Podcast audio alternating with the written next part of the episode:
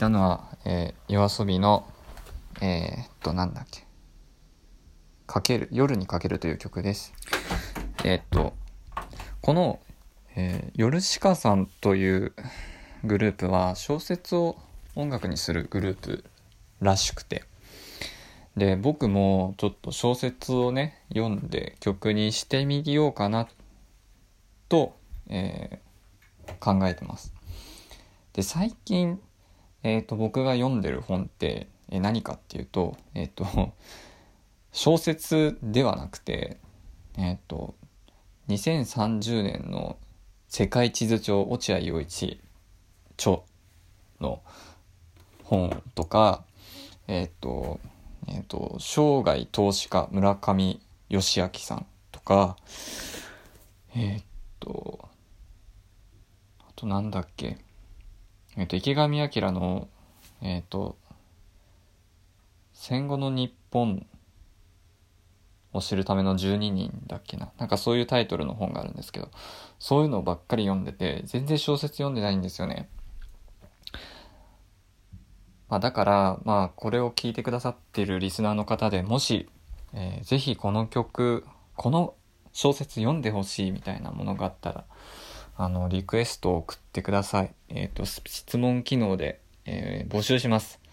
えー、まあ、読むかどうかはね、わかんないですけど、実際に読むかどうかわかんないけど、まあ、こういう小説があるんだなっていうことで、あの、僕も認識できるので、あの、ぜひ送っていただけたらなと思います。えっ、ー、と、作詞作曲をするときに、えっ、ー、と、僕はまず詩から作るんですよ。で、詩を作る時に、えっ、ー、と、いつもまず、何て言うんだろう、頭の中で脚本を作るんですね。で、どこを、こう、メインにしようかなっていうのって、で、その後にどこをメインにして、まあ、どこ一番こう、その、曲を聴いてくれた人に印象づけるシーンにしようかっていうのをまず設定して、で、そこをサビにして、みたいな感じで曲を作っていくんですね。だから自分の中で脚本を描けないといけないんですよ。曲を作る前に。で、今、その、まあ、久しぶりにラジオトーク投稿するんですけど、この間何やってたかっていうと、えっ、と、音楽理論をちょっと勉強してました。うん。勉強するといっても、まあ、独学なんですけど、えっ、ー、と、音楽理論の勉強を始める前に読む本みたいなものとか、あとは、え、ー、と、今手元にあるのは、えっ、ー、と、角、角間直美さんかな？多分、門間直美さんで合ってると思うんだけど、門間直美さん、あ、間違えました。門馬直美さんの音楽の理論っていう本を読んでます。えっと、講談社から、講談社から出てる本で、これを読んで勉強しています。で音楽の理論はなあの勉強したらあのよようやくねあの自分の作った曲のその伴奏がどのコード表記なのかっていうのがなんか分かるようになってきました今まで何も分かんなかったよあの全部あのなんだろう ABC DEF G か。A から G までコードがあるんですけどどのコードかっていうのは分かるの。でも例えばえっと何て言うのかなその後の数字とかが分かんない。だからえっと Am7 とかね。えっとまあいろいろあるんですけどそういうのが分かんなかった。だからそれがようやく分かるようになった。でも、えー、脚本の作り方が未だにわかんないんですよ。ドラマってどういう風に作ってたっけなっていう。で、今までその自分が曲を作るのって、その、なんだろう、常にこう、曲を作りたいって実は思ってるわけじゃなくて、こう、曲を作りたいなって思えるほどの自分、その、うん、脚本が浮かんだ時に書くんですよ。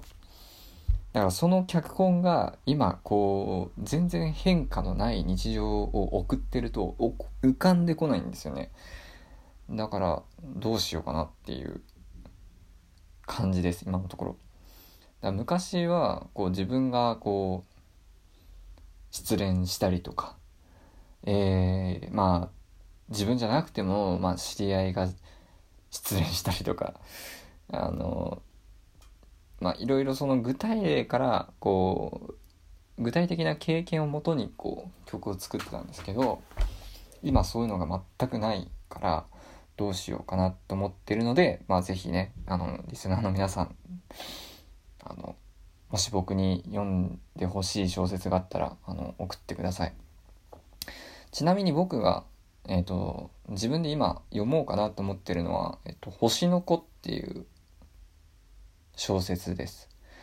小説っていうかもともと映画化するらしいんですよ。芦田愛菜さん主演で「えっと、星の子」っていう映画が上映されるらしくて。それでまあどういう映画かっていうとうんと親があの新興宗教にはまっ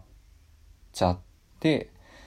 えっ、ー、とで娘は親のこと信じてるんだけど、まあ、周りとその家族以外の人と接していくうちにその娘さんの考えも変わっていくみたいな、まあ、そういう物語で面白そうだなと思って、まあ、それを読んでみようかなとは思ってるんですけどね。まあでもうんそれ多分曲にするの難しいよなと思って思ってるんですよね。あと、ね、今回全然まとまりないんだけどさ。